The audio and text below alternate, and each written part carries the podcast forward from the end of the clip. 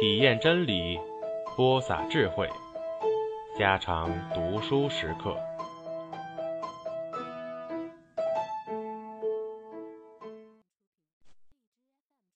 二，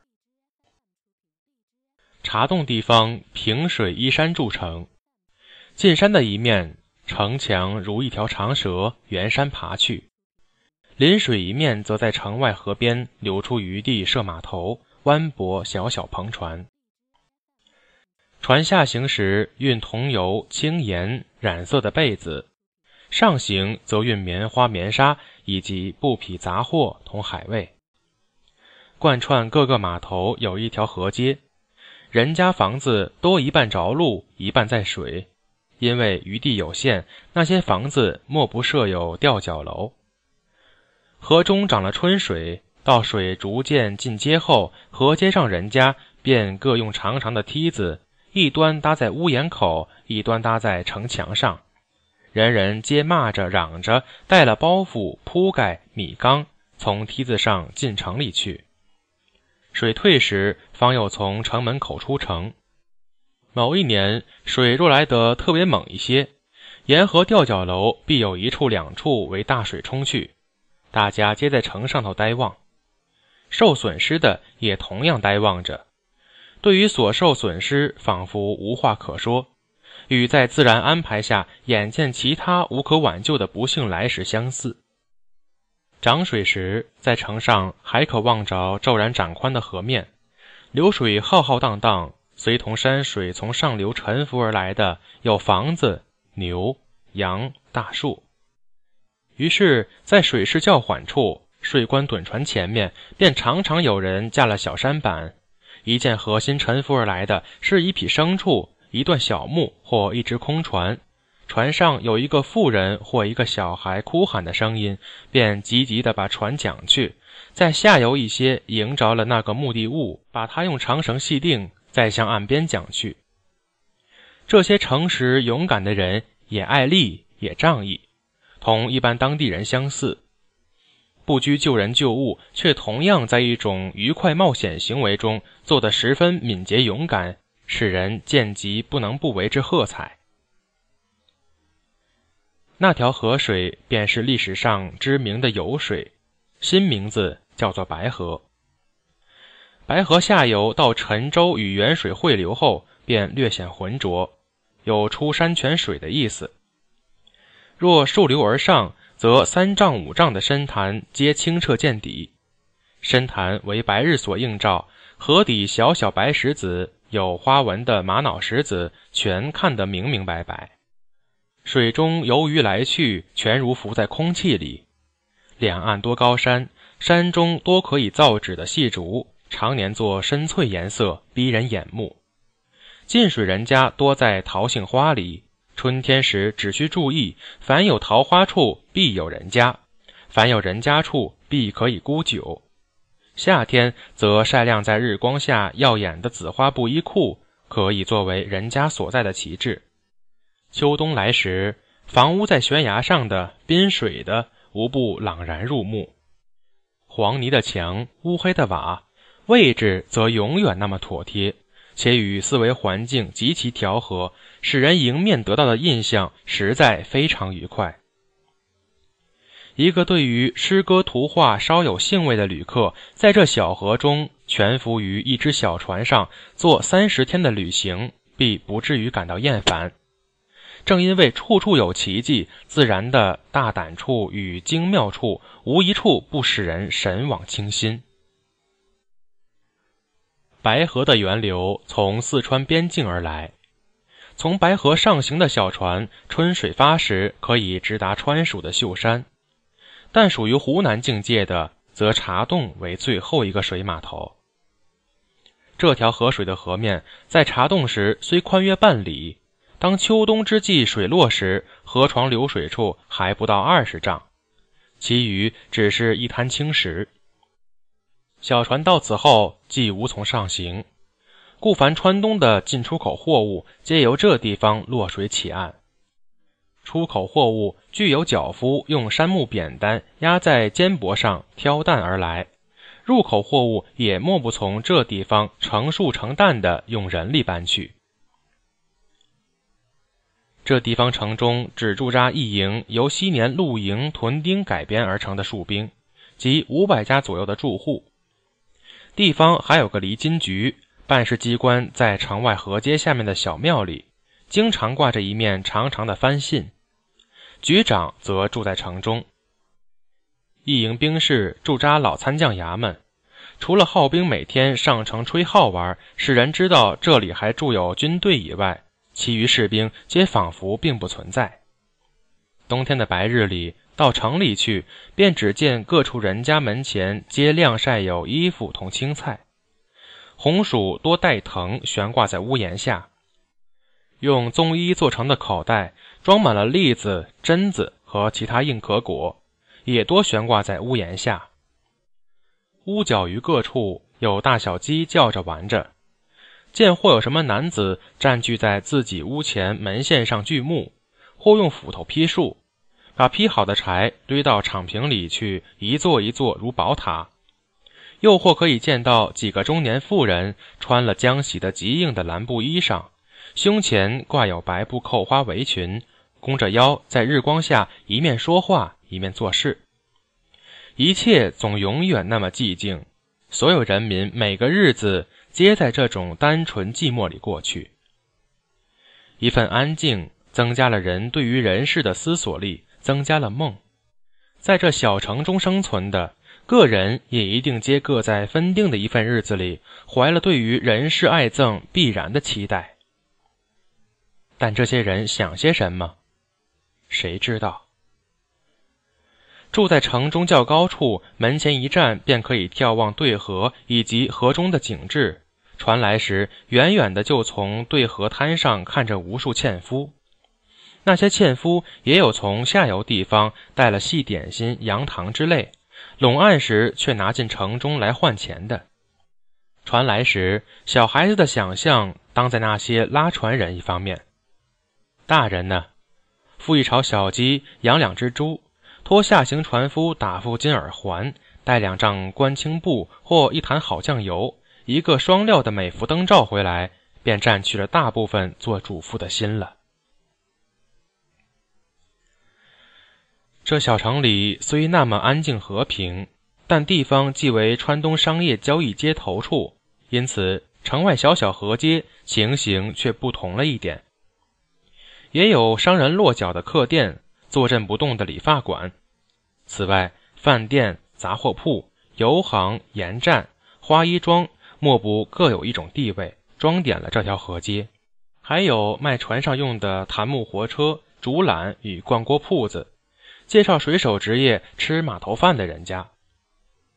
小饭店门前长案上，常有煎的焦黄的鲤鱼豆腐，身上装饰了红辣椒丝，握在前口钵头里。钵旁大竹筒里插着大把的红筷子，不拘谁个愿意花点钱，这人就可以傍了门前长案坐下来，抽出一双筷子到手上。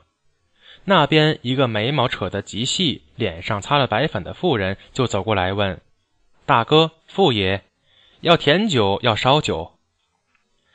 男子火焰高一点的、邪趣的，对那掌柜有点意思的，必装成生气似的说：“吃甜酒。”又不是小孩还问人吃甜酒。那么艳烈的烧酒从大瓮里用竹筒舀出，倒进土碗里，即立刻就来到身边案桌上了。杂货铺卖美孚油及点美孚油的洋灯与香烛纸张，油行囤桐油，盐站堆火井处的青盐，花衣庄则有白棉纱、大布、棉花以及包头的黑除绸出卖。卖船上用物的百物罗列，无所不备，且见货有重至百斤以外的铁锚搁在门外路边，等候主顾问价的。专以介绍水手为事业、吃水码头饭的，则在河街的家中，终日大门敞开着，常有穿青羽缎马褂的船主与毛手毛脚的水手进出。地方像茶馆，却不卖茶；不是烟馆，又可以抽烟。来到这里的，虽说所谈的是船上生意经，然而船只的上下划船拉纤人大都有一定规矩，不必做数目上的讨论。他们来到这里，大多数倒是在联欢，以龙头管事做中心，谈论点本地时事、两省商务上情形以及下游的新事。邀会的集款时，大多数皆在此地。把骰子看点数多少，轮做会手时，也常常在此举行。真真成为他们的生意经的有两件事：买卖船只，买卖媳妇。大都市随了商务发达而产生的某种计时者，因为商人的需要、水手的需要，这小小边城的河街也居然有那么一群人，聚集在一些有吊脚楼的人家。这种妇人不是从附近乡下弄来的，便是随同川军来乡流落后的妇人，穿了假洋绸的衣服，印花标布的裤子，把眉毛扯得成一条细线，大大的发髻上敷了香味极浓极俗的油类。白日里无事，就坐在门口做鞋子，在鞋尖上用红绿丝线挑绣双凤，或为情人水手挑绣花豹兜。一面看过往行人消磨长日，或靠在临河窗口上看水手起货，听水手爬围子唱歌。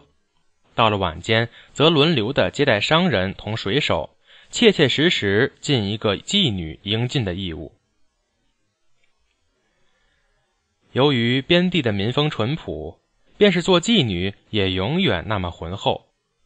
与不相熟的人做生意时，得先交钱，再关门撒野。人际相熟后，钱便在可有可无之间了。妓女多靠四川商人维持生活，但恩情所结则多在水手方面。感情好的，互相咬着嘴唇，咬着颈脖发了誓，约好了分手后，个人皆不许胡闹。四十天或五十天，在船上浮着的那一个。同留在岸上的这一个，便皆呆着打发这一堆日子，尽把自己的心紧紧附定远远的一个人。尤其是妇人感情真挚，痴到无可形容。男子过了约定时间不回来，做梦时就总常常梦船拢了岸，一个人摇摇荡荡的从船板跳到岸上，直向身边跑来。或日中有了疑心。则梦里必见男子在围上向另一方面唱歌，却不理会自己。性格弱一点的，接着就在梦里投河吞鸦片烟；性格强一点的，便手执菜刀直向那水手奔去。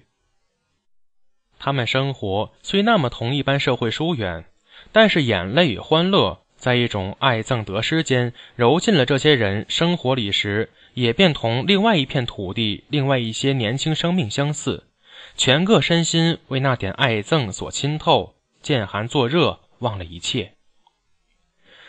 若有多少不同处，不过是这些人更真切一些，也更近于糊涂一点罢了。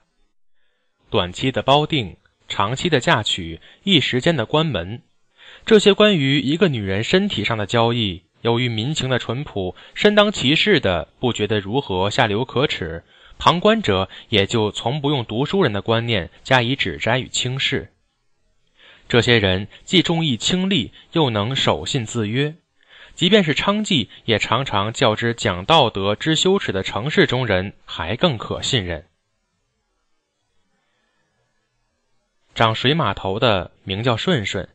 一个前清时便在营伍中混过日子来的人物，革命时在著名的陆军四十九标做个师长。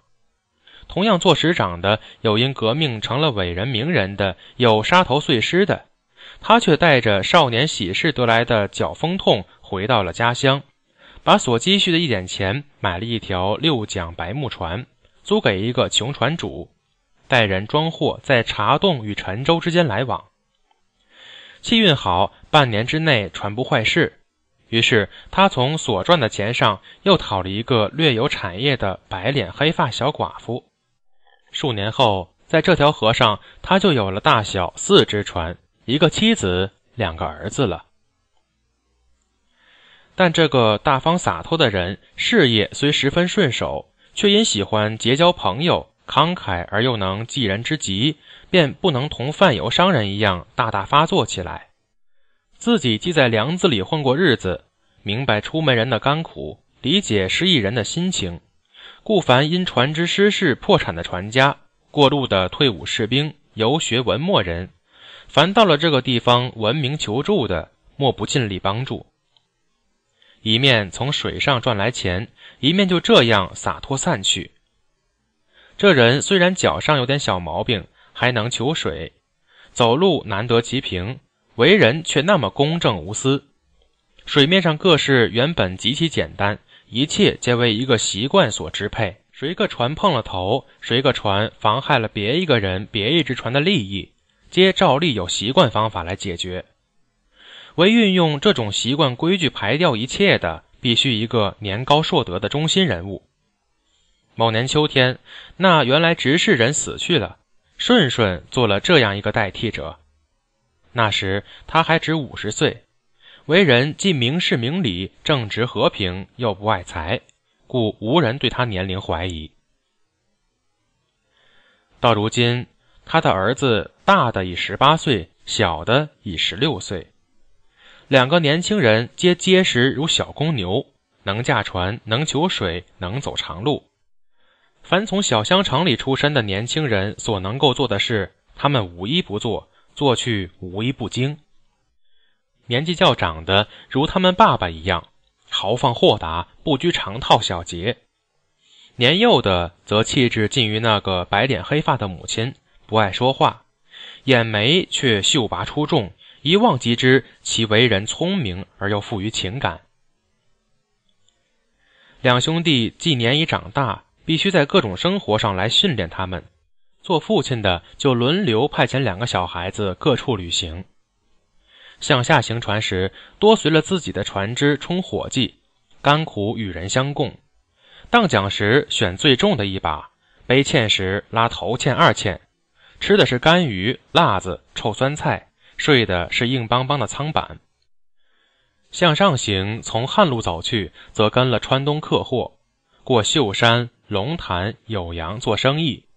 不论寒暑雨雪，必穿了草鞋，暗战赶路，且配了短刀。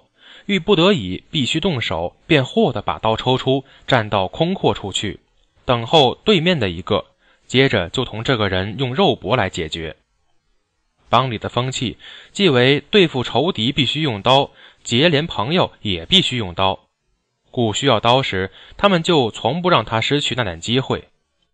学贸易，学应酬。学习到一个新地方去生活，且学习用刀保护身体同名誉，教育的目的，似乎在使两个孩子学得做人的勇气与义气。一番教育的结果，弄得两个人皆结实如老虎，却又和气亲人，不骄惰，不浮华，不以势凌人，故父子三人在茶洞边境上为人所提及时，人人对这个名姓无不加以一种尊敬。做父亲的，当两个儿子很小时，就明白大儿子一切与自己相似，却稍稍见得溺爱那第二个孩子。由于这点不自觉的私心，他把长子取名天宝，次子取名挪送，意思是天保佑的在人世上或不免有龌龊处，至于挪神所送来的，照当地习气，人便不能稍加轻视了。挪送美丽的很。茶洞船家着于赞扬这种美丽，只知道为他取一个混名为月云。虽无什么人亲眼见到过月云，一般的印象却从戏台上小生月云得来一个相近的神气。